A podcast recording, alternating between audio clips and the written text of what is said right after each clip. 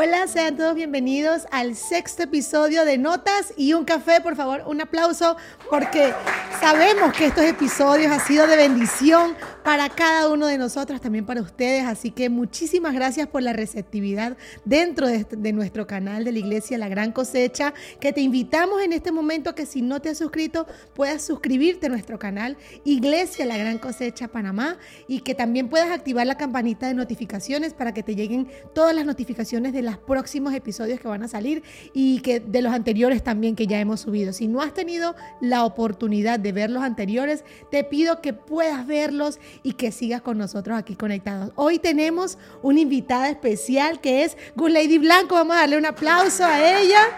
Bienvenida, Gus. Gracias, Naya. Estoy feliz, honrada y súper agradecida de compartir este momento contigo y con todos ustedes que nos ven y nos permiten eh, que podamos transmitirle la verdad y la realidad de Dios en nuestras vidas. Gloria a Dios. Guley está un poquito nerviosa. Pero un poquito nada más, un poquito. Cada invitado que pasa por esa silla empieza como tembloroso, pero ya luego a, raíz de la conversación el Señor va haciendo esto una, un video que edifica la vida de muchos. Gracias por estar aquí primero que todo. Eh, Gus Lady Blanco es parte de nuestro liderazgo de la Iglesia de la Gran Cosecha, es anciana de la Iglesia, es parte de la familia pastoral, es la esposa de Jaime González y tiene un gran testimonio. Yo diría que su vida es un testimonio para muchos. Sí. Así que quiero hacerte la primera pregunta, Gus, y es, ¿hay un antes y un después de cuando conociste al Señor? Vamos a, sé que es extendido, pero vamos a intentarlo resumir eh, en, en pocos minutos. Cuéntanos cómo fue ese encuentro con Dios. Sí, la verdad, cuando yo realmente tuve un encuentro con, con Jesús, con Dios, con nuestro Señor, fue a mis 22 años. Wow. Y aunque desde niña yo crecí en un hogar muy hermoso, lleno de respeto, de amor, con mi mamá, mi papá y mis dos hermanos, eh, sí creía en Dios, tenía los principios en Dios, pero fue, fueron pasando los años, fui creciendo y no tenía una relación con Dios. Así que yo puedo decir, para ponerte un poquito en contexto, que yo era una joven de 22 años, normal, una vida común. Ella me había graduado de dos carreras en la universidad, tenía un trabajo estable. Así que era una muchacha que no es que estaba sumergida en ninguna depresión ni tristeza. Y yo quiero ser muy honesta porque en ese momento de mi vida yo no sentía ningún vacío, por decirlo así. No, no, no, no, yo no estaba pendiente de ir a ninguna iglesia, yo no estaba pendiente de, de que oraran, de, no sabía, o sea, yo no, no sabía ni tenía esa necesidad. Pero sí quiero aclarar de que a mis 22 años, días antes de, de ese encuentro con el Señor, yo no sentía propósito en mi vida. Incluso yo decía, ya, o sea, así es la vida, ya. Claro, ya te habías graduado. Sí, ya me gradué. Ya habías tenido como un recorrido y dijiste, bueno, ¿y ahora qué sigue? Y ahora qué sigue. O sea, hacer dinero, viajar y tener una familia, ya. Para mí eso no era un propósito, sabía que faltaba algo más. Y hay un versículo muy lindo en el libro de Juan que dice, ustedes no me eligieron a mí, más bien yo los elegí a ustedes. Así que sí, yo puedo decir que cuando yo ni siquiera estaba pensando en el Señor un 31 de diciembre a las 7 de la mañana que uno está pendiente de la fiesta, feliz año. Claro, de la organización del feliz año. de verdad que Dios fue súper, súper especial porque ese día yo me iba de viaje a celebrar feliz año por otro lado. Entonces una de mis tías me dice, voy a orar por ti para que te vaya bien en el viaje. Y esa oración cambió mi vida. Esa oración fue un antes y un después, porque fue en esa oración donde Dios habló a mi vida real. Tanto que yo me acuerdo que cerré mis ojos, abracé a mi tía y le dije, tía, ¿eres tú? Y me dice, pues Dios a través de mi tía me dice, no es tu padre quien te va a hablar. Poderoso. Y yo te voy a decir porque te sientes sin propósito. Y eso a mí empezó a impactarme porque nadie sabía. Wow. Y desde allí el Señor comenzó a hablarme tantos detalles y Él me lo, me lo hizo sentir así. Me dijo, es que esto nada más lo sabe la almohada. Y yo. Y empezó a contarme muchos detalles de cosas que habían pasado en mi vida que nadie sabía. Solo tú y el Señor en oración e intimidad. Exacto. Solo yo y Dios. Y desde ese día, o sea, fue un cambio radical. Fue una transformación. En ese viaje yo lo tomé como un retiro espiritual porque fue a la Gran Sabana en Venezuela. Y yo pasé 10 días allí. Yo me acuerdo que le pedí a mi abuelita, abuelita, un Nuevo Testamento, una Biblia, algo. Entonces un Nuevo Testamento. Claro, estos pequeñitos que te antes. Y yo me leí todo el Evangelio de Juan y me leí Mateo y yo, Y tenía esa hambre. Esa sed y necesidad de conocer más del Señor. Y apenas pues regresé ya a Caracas, a donde yo vivía, lo primero que hice fue buscar una iglesia, agarré un micrófono y yo interrumpí el servicio. Yo no sé cómo es esto, pero yo quiero aceptar a Jesús delante de todo el mundo. Y agarré el micrófono y acepté a Jesús delante de todo el mundo. De una manera muy genuina. Muy, sí, sí, demasiado espontáneo. Y ya han pasado casi 13 años. Wow, eso fue a tus 22 años. Y ese fue un antes y un después. Qué importante que nuestras familias, que nosotros como, como familiares de, nuestros jóvenes podamos orar por ellos que podamos darle esta palabra de aliento que tú en ese momento, como dices, no tenías quizás una necesidad, una tristeza ni depresión, te sentías realizada en ciertos aspectos de tu vida, pero el Señor sabía en dónde llenarte, sabía en dónde te faltaba eso que tú creías como que, bueno, en mi propósito, ¿dónde está? Exacto. Ahí qué importante, tu tía fue clave para este encuentro. Sí, total, total. qué bonito escucharlo eso como parte de nuestros familiares. Pero hay un episodio que tú me has contado en otros, en otros momentos que hemos tenido la oportunidad de hablar, que marcaron también tu vida. Y esto fue un poquito antes, esto fue en tu juventud. Y fue el episodio, con todo respeto por supuesto, conversamos el tema, de, de un secuestro. ¿Tenías qué edad?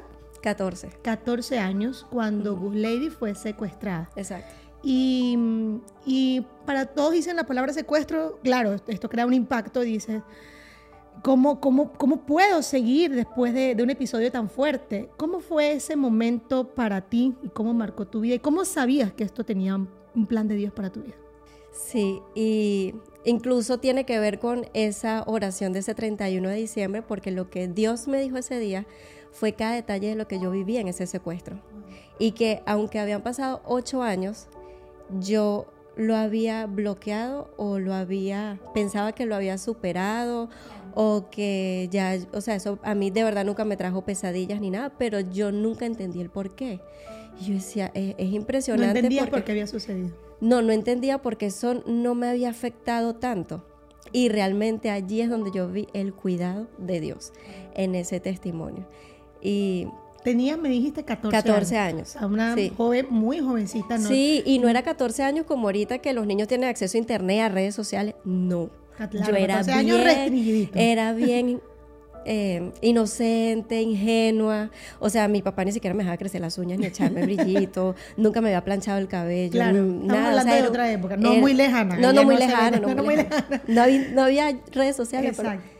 Y era una niña, en todos los sentidos, una niña bien inocente. Y eh, claro, para mí cada vez que lo comparto es una oportunidad porque yo sé que hay muchas personas que han pasado por este, por este trauma, por esta tragedia, porque es una tragedia que no solamente me involucró a mí, sino que involucró a mis padres, a mis hermanos. Claro. Y todos tuvimos que superarlo. Y fue bien difícil, pero solamente la mano de Dios. Iba un día normal a mi colegio. Eh, estudiaba como a 40 minutos de distancia. Wow, vivía así, vivía por Filas de Mariche. Un saludo a todos los de Filas de Mariche. y eh, bueno, iba en el autobús para el colegio, de regreso eran como las 3 de la tarde. Ok. Y era temprano, era de día. Sí, era de día, eran las 3 de la tarde. Nunca me había quedado fuera de mi casa, nunca había llegado más de las 6 de la tarde. Salía del colegio a las 5, o sea, salía a las 3. ¿Hacías la misma ruta siempre? Todos los días, todos los días. Entiendo. Y bueno, de verdad que es un cuento larguísimo, una historia bien larga. Duré 7 horas secuestrada pero Señor. en el momento que eh, ese hombre se sienta a mi lado, ya fue algo como, de verdad, como en mi espíritu, en mi alma, algo... Algo dentro de ti. Sí, bien fuerte. Y yo lo miro y yo pensé que era que me iba a robar. Claro, yo... Ibas en un, en un, en transporte público, claro. un, un autobús, un transporte público. Entonces yo dije, me va a robar. que me va a robar si yo no tengo nada. o sea, los libros del colegio y ya, un relojito que me ha regalado mi papá. Y él se dio cuenta que yo pensé eso, el hombre, porque yo me quité el reloj y le dije, toma, si me vas a robar, esto es lo único que tengo.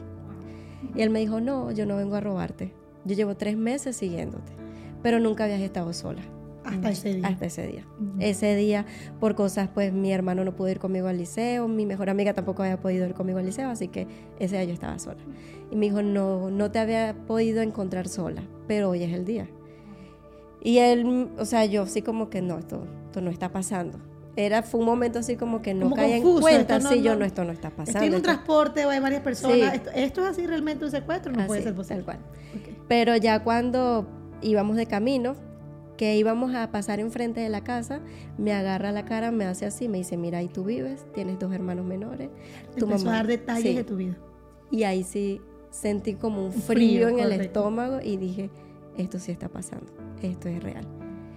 Eh, bueno, de allí me metió a un lugar, caminamos y habían pasado como unas 3, 4 horas más o menos y él me decía que él no me iba a hacer nada. Me mostró eh, un, arma que tenía y mucho efectivo porque le habían pagado para secuestrar. Entonces él me decía que yo... Fue algo planificado. Sí, yo era una entrega que me iban a vender. Así que todo este tema de la película de Sonido de Libertad. Que justamente ahorita está sonando muchísimo y mire cómo esto no es de ahorita, porque la gente piensa, bueno, la película salió ahorita, aquí para hacer un stop, y bueno, hay que cuidar a los niños porque en esta época, no sé qué, esto fue, estamos hablando, tenías 14 años, 2001, hace, más, hace casi más de 20 años, y sucedió eso. La persona te llevó y te dijo, no te voy a hacer daño, tengo esta arma, pórtate bien que no te voy a pasar nada. Sí, tú colabora, no, no te vayas a poner agresiva, eh, mírate tu tamaño, o sea. no, súper alta, eh, mira que no, yo no te quiero golpear, yo no te quiero lastimar, yo solamente tengo que entregarte.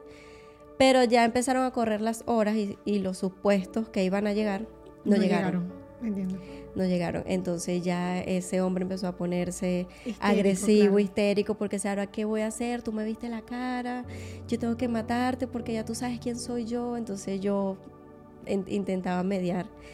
¿Cuántas horas habían pasado desde ese momento? Como unas seis horas.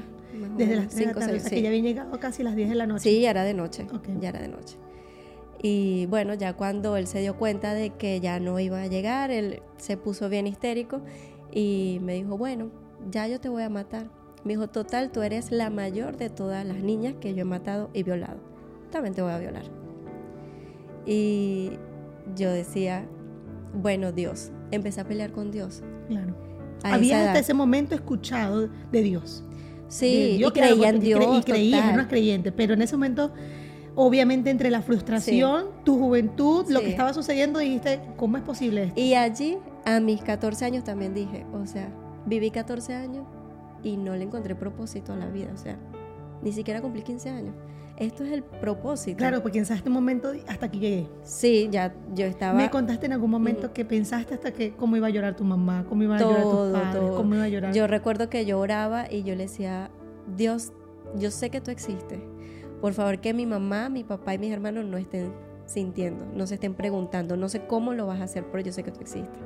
Pero que mi mamá no se esté preguntando dónde estoy, porque iban a ser las 11 de la noche. O sea, tú no estabas ni siquiera orando por ti. No, lloraba Estabas orando por tu familia. Oraba por mi mamá.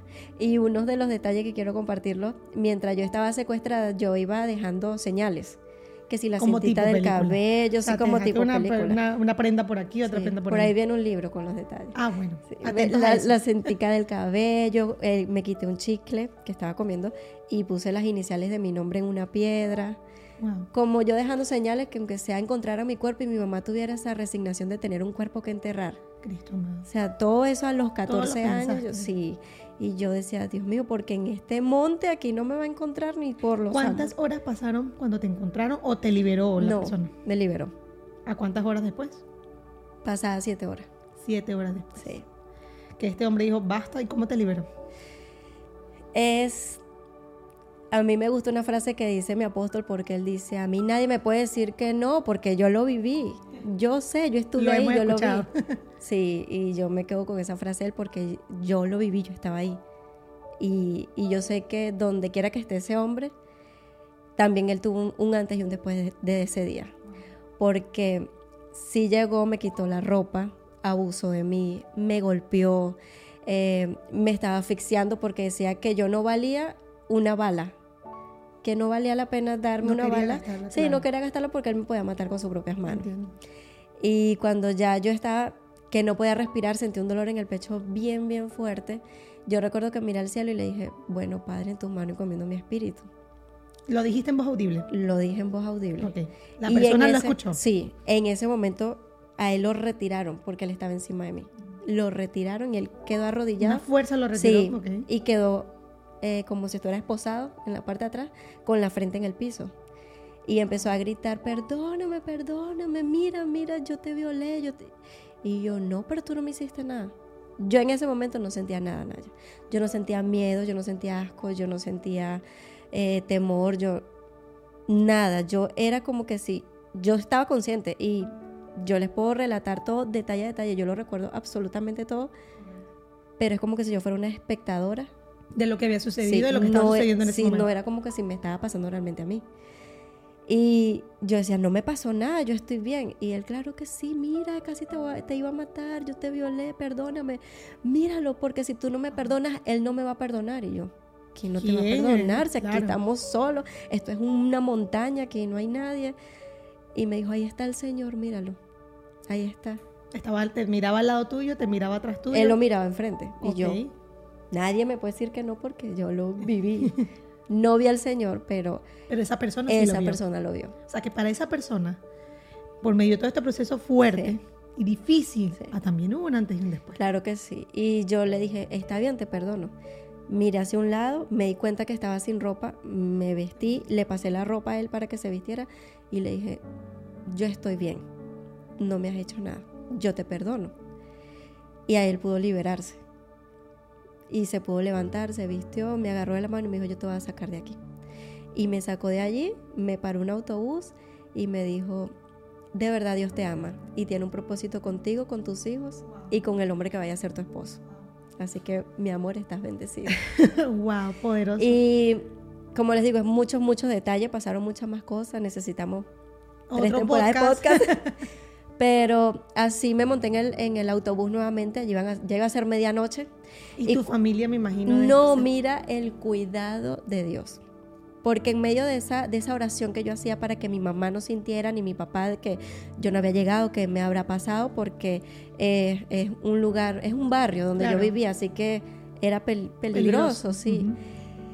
Eh, yo peleaba con Dios, como te dije, y yo, yo le decía a Dios, si tú existes como Dios, pero tú no eres un padre, es mentira que tú eres un padre, porque un padre no permitiría que a un hijo le hicieran esto un padre no permitiría que, abusaran de, su hijo siendo inocente, porque a mí me está pasando esto, porque yo salí viva y porque a las otras niñas la mató. O sea, yo empecé a pelear con Dios como padre. Y cuando yo llego a en el autobús, en camino, cuando ya iba a llegar a mi casa, ahí empecé a sentir todo. Me vi las manos, tenía las uñas Entraste rotas. como en razón, como que sí. todo cayó encima. Todo cayó encima, todo. Yo tenía el cabello largo por aquí, me, hice así, tenía monte, tierra, me hice así, tenía sangre en la boca, las manos las tenía marcadas porque me agarró muy duro, tenía golpes. Y, y, el chofer del autobús me miró y ese hombre no dijo nada, o sea, nada. Y yo empecé a gritar pero a gritar así histérica, a gritar y gritaba y gritaba. Y le dije, en la parada, en la parada, cuando ya yo vi que pasó a mi casa y desde ahí corrí, desde la carretera iba a gritar. la adrenalina empezó a salir en ese momento. Me violaron, me violaron. Entonces había un, un tanque, como una cubeta de, agua. Y cuando mi mamá me ve y mi papá, o sea, yo quité la tapa y yo me quería lanzar ahí. Entonces mi hermano me agarró porque mi papá se quedó como... En shock. Sí, y mi mamá... Nadie está preparado para que un hijo le pase por su Entonces yo gritaba y gritaba, bueno, ya después... Fue la primera vez que escuché la voz audible de Dios. Y ahora con más razón lo sé. Eh, escuché un regaño de un papá que me dijo, malagradecida, te devolví la vida y mira cómo estás. Y a mí esas palabras eran necesarias para ese momento porque esas palabras me sentaron. Y yo, ya, yo estoy bien, estoy viva, estoy viva, estoy bien. Para la gloria Estoy de Dios. bien, mamá, estoy viva. Vamos, acompáñame, báñame y vamos a ir al médico. Y abracé a mi papá y abracé a mis hermanos y les dije, son las 12 de la noche, ¿cómo ustedes no se preguntaron dónde estaba yo? entonces mi mejor amiga había estado allí y cuando ella llega, ella no le había dicho a mi mamá ni a nadie que no había ido al liceo. Y cuando ella llega, mi mamá le pregunta, ¿y Gus Ladies? Y ella le dice, ah, no se va a quedar en casa de una amiga, tenemos tarea. Mm, ella dice que ella no sabe por qué dijo eso. Así que mi mamá se quedó tranquila. Tu oración de aquel momento que estabas en ese momento difícil, eh, traumático, podría llamarse, el Señor la respondió por medio y mi amiga dice que ella sí, esa, ella sí sentía la angustia, porque hace que quedó ahí, iba a ser medianoche, pero dice, yo no me podía ir porque yo sabía que te había pasado algo pero ella estaba ahí acompañando y echando cuento con mi mamá, entreteniendo a mi mamá y a mi papá. Y, porque hasta las 12 de la noche. Hasta las 12 de la noche. Que llegaste. Pero mira, voy a repetir tus palabras, así como las has dicho. El cuidado de Dios. El cuidado de Dios. Solamente el cuidado de Dios te ha traído hasta este día para que pudieras compartir el testimonio con otros. Otras personas que quizás han pasado lo mismo y no tienen la oportunidad de decirlo, no tienen la oportunidad de conversarlo, de poder expresarse ante muchas personas que aquí nos están viendo y decir que hay un Dios que nos cuida, que nos guarda, aunque no entendamos, aunque no entendamos el propósito. Y mira que pasaron seis años más, bueno, casi ocho, años, más, que llegaste a tus 22 años y dijiste, wow, entiendo el propósito de todo lo que ha pasado. Sí, en ese momento sentí un agradecimiento porque Dios fue tan claro, Naya, tan claro que me dijo, yo sí soy tu padre. ¿Acaso olvidas la cinta que pusiste en aquel árbol? ¿Acaso olvidas el chicle? ¿Acaso olvidas Eso fue en la revelación con tu tía. Sí, y eso no lo sabía nadie. ¿Acaso olvidaste que peleabas conmigo que no tenía cuidado de ti? Mira dónde estás.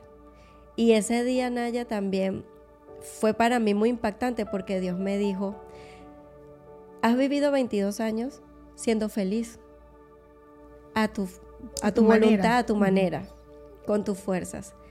Pero hoy tú tienes que decidir. Porque yo sí tengo propósito contigo. Y me dijo, o sigues conmigo o vas a seguir caminando siendo feliz mientras estés aquí en la tierra, pero mi presencia no va a ir contigo. Y yo sentí como que si algo se desgarró, yo nunca he sentido tanto temor como ese día. O sea, por un momento sentí lo que iba a ser mi vida sin la presencia de Dios y yo no quiero eso. yo no quiero eso, yo no quiero eso. Y, suena fuerte porque a veces nos preguntamos por qué nos pasan esas cosas. Claro. Y como tú dijiste, yo tengo muchísimos testimonios y yo me preguntaba, ¿por qué me pasan tantas cosas difíciles? Porque yo tengo que, que, enfrentar esto. Si yo soy una muchacha normal, yo no le hago daño a nadie. Claro. Pero Dios de las tragedias más horribles saca los milagros más grandes. Así es, amén. Y ahora yo lo entiendo yo lo entiendo y, gracias a, este milagro yo he podido hablar con tantas personas y de manera casual puedo estar hablando con, con alguna amiga o con alguien que de repente cuando empiezo a contar por alguna razón lo que me pasó, se empieza a quebrantar y empieza a llorar y me dice, Busley, a mí me violaron. ¿cómo claro, no como dije, no tienen la oportunidad de expresarlo porque no tienen esa valentía o no han conocido a un Dios que de verdad las guardó, que de verdad las cuidó y que, pueda, y que han podido discernir como tú que el Señor tuvo cuidado de ti. Ahora ha pasado muchísimo tiempo, el Señor ha hecho muchas maravillas, tu historia, el Señor la ha transformado totalmente. Tienes un esposo que te ama, tienes una familia pastoral que te ha adoptado con muchísimo amor, que te quiere muchísimo y, pese a todo lo que ha pasado por tu vida ahora, cambiando un poquito el tema, que, estás dentro de la familia pastoral, te sientes presionada porque, bueno, Gus Lady es la esposa de Jaime, el pastor. ¿Te has sentido presionada en algún momento? Bueno, no dormí por dos semanas cuando, cuando tenía que, contarles que estaba sintiendo maripositas por el hijo del pastor. Oh, wow. Dios mío, como le digo a la pastora Joana, que vamos a ser cuñadas. Dios mío. Sí, sí sentía muchísima presión. Y responsabilidad, me imagino. O sea, como, bueno, y ahora como yo. Sí, lo que pasa es que entre tantos testimonios, eh, yo no quería ser vista. Yo no quería ser ya expuesta. sí, ser expuesta. Ya yo tenía siete años en la gran cosecha, en mi casa, y aunque ustedes ven que yo hablo y converso y a todo el mundo saludo y todo, pero yo era bien bajo perfil. Esto, esto es un misterio de Gus Lady, porque tú hablas muchísimo con cualquier persona, pero dentro de ti me has dicho, y es que yo soy introvertida. Yo no te creo, pero ni un poquito. Pero si tú me dices que eres introvertida tú me, y me he contado que te sentabas atrás, no querías hablar con nadie, no querías, no querías que nadie te hablara. Obviamente venías de, como tú dices, otros procesos. Venía de otros procesos. Otros procesos que el Señor transformó sí. y que los convirtió también en milagros. Pero esas mariposas empezaron a hacer que, sí. que bueno, era, ahora, ¿cómo voy a ser la, la, esposa? De, y eso fue también un cambio drástico porque yo no quería ser visible, yo no quería, yo decía, esto es demasiada responsabilidad y, y no solamente soy yo, también tengo una hija y yo ahora voy a involucrar a mi hija en esto, ay, qué, qué fuerte. Pero no, Dios, Dios tiene cuidado que aún años sin que esta relación entre mi esposo y yo se diera, ya estaban orando por esto. Así que fue ya como que cuando lo dije, no, es que me gusta Jaime. Ay, por fin. por fin lo dijiste. Y, me acuerdo, voy a decir este dato, este es un dato indicador. una de las personas primeras que me dijiste que si este muchacho no se reía, para mí, Exacto. Dice, ¿será que Yaine no se ríe? Y yo le dije, me quedé pensando, pues, ¿por qué pregunta por Yaine, no? Pero dije, sí, claro, él es muy buena persona, él echa, él echa broma con nosotros. Y yo dije, ay, ay, ay, aquí viene algo. ¿Cuántos años de matrimonio ya tienes? Un año y algunos meses. O sea, todavía siguen de luna de miel. y, y, lo digo y lo, lo, comento porque qué bonito. Mira lo que veníamos conversando. Todos los procesos que el Señor ha, ha, tenido con tu vida. Y que el día de hoy sea diferente tu vida gracias a Él, para la gloria de Dios. ¿Qué mensaje, qué consejo podrías darle a ese joven, a esa mujer, a esa persona que fue de una manera pasa, pasó por algún eh, proceso traumático, algún proceso que aún no discierne por qué le sucedió en su vida, porque no tiene el, el, sentido y el propósito que por qué pasó esto para mí y que el Señor te lo reveló a ti. Pero ¿qué consejo le darías a esta persona? Sí, siempre pienso en esa, en esa pregunta y no es fácil responderla porque quizás el que me esté viendo haya pasado por algo como este me dice, claro, para ella es fácil, mira, ya tiene una vida linda y, y, tiene una familia bonita y bueno, ya ella lo superó. Pero el verdadero milagro es eso, poder hablar del dolor que te ha causado una tragedia muy fuerte en tu vida y poderla recordar sin que duela. Por eso son las cicatrices. Tú la ves y siempre recuerdas que ahí estuvo una herida, pero ya la tocas y ya no duele. Ya no duele. Al contrario, ya te, te sirve como ejemplo de contarle a otra persona cómo tú hiciste para sanar esa herida. Y yo creo que lo primero, y soy eh, bien creyente de que hay que contarlo. Obviamente, eh, fue un proceso largo, eh, para llegar a este punto. Sí, claro. sí. Tuve que ir a psicólogos y todo esto porque claro. tuve que poner la denuncia uh -huh. y fue un proceso eh, casi de un año entre psicólogos y esto porque tenía que hacer estudios, exámenes de sangre cada tres meses, todo, todo esto, pero hablarlo, hablarlo con una persona de confianza. Yo porque, bueno, mi mamá, mi papá, mis hermanos... Le tenías la suma confianza para, sí, para abrirte a hablar de esto. Toda mi familia también me mostró demasiado apoyo, todos mis tías, mis primos, mi, uh, son muchísimos, mis abuelitas, todos. Eh, y ahora, como hija de Dios, porque conocí el, el, amor y de verdad la paternidad de Dios, eh, tengo que decirles que a mí Jesús, el nombre Jesús me ha salvado de todas las maneras que tú te puedas imaginar, Naya. Jesucristo me ha salvado como amigo, como padre, como esposo, eh, como hermano. Y en Él es la única persona que yo encontré salvación. Cuando ese 31 de diciembre que Dios me habló, me dijo, es que yo entregué a mi hijo. Y por eso tú, estos ocho años, no has sentido dolor, no has tenido pesadillas, no has sentido trauma, no te volviste lesbiana, no te suicidaste, no te deprimiste porque fue mi hijo Jesús quien pagó todas esas heridas y todos esos traumas y todo eso. Y hoy tú tienes que aceptarlo. Y fue así cuando yo realmente internalicé el amor de Dios a través del el sacrificio que hizo con, su, su hijo. hijo. Correcto. Eso fue lo que me salvó. Y eso es lo que puede salvarte a ti. Y verlo desde una perspectiva. Antes yo podía hablar de esto con más ligereza, antes de ser mamá pero ahora que soy mamá, yo veo la magnitud de lo que mi mamá, mi papá tuvieron que soportar sabiendo de lo que le había pasado a su niña, la consentida, la luz de sus ojos. Y ahora yo veo a mi hija tan, claro, tan pequeña, pequeñita claro. y, y, ¿sabes? A, a, un hijo nada más, alguien lo mira mal y uno siente así como un dolor. Imagínate que le suceda esto, que lo secuestren y te golpeen, estar al borde de la muerte. Todos los días yo me levanto agradecida con Dios. Amén todos Señora, los días, bueno. porque es una oportunidad y ahora yo voy yo.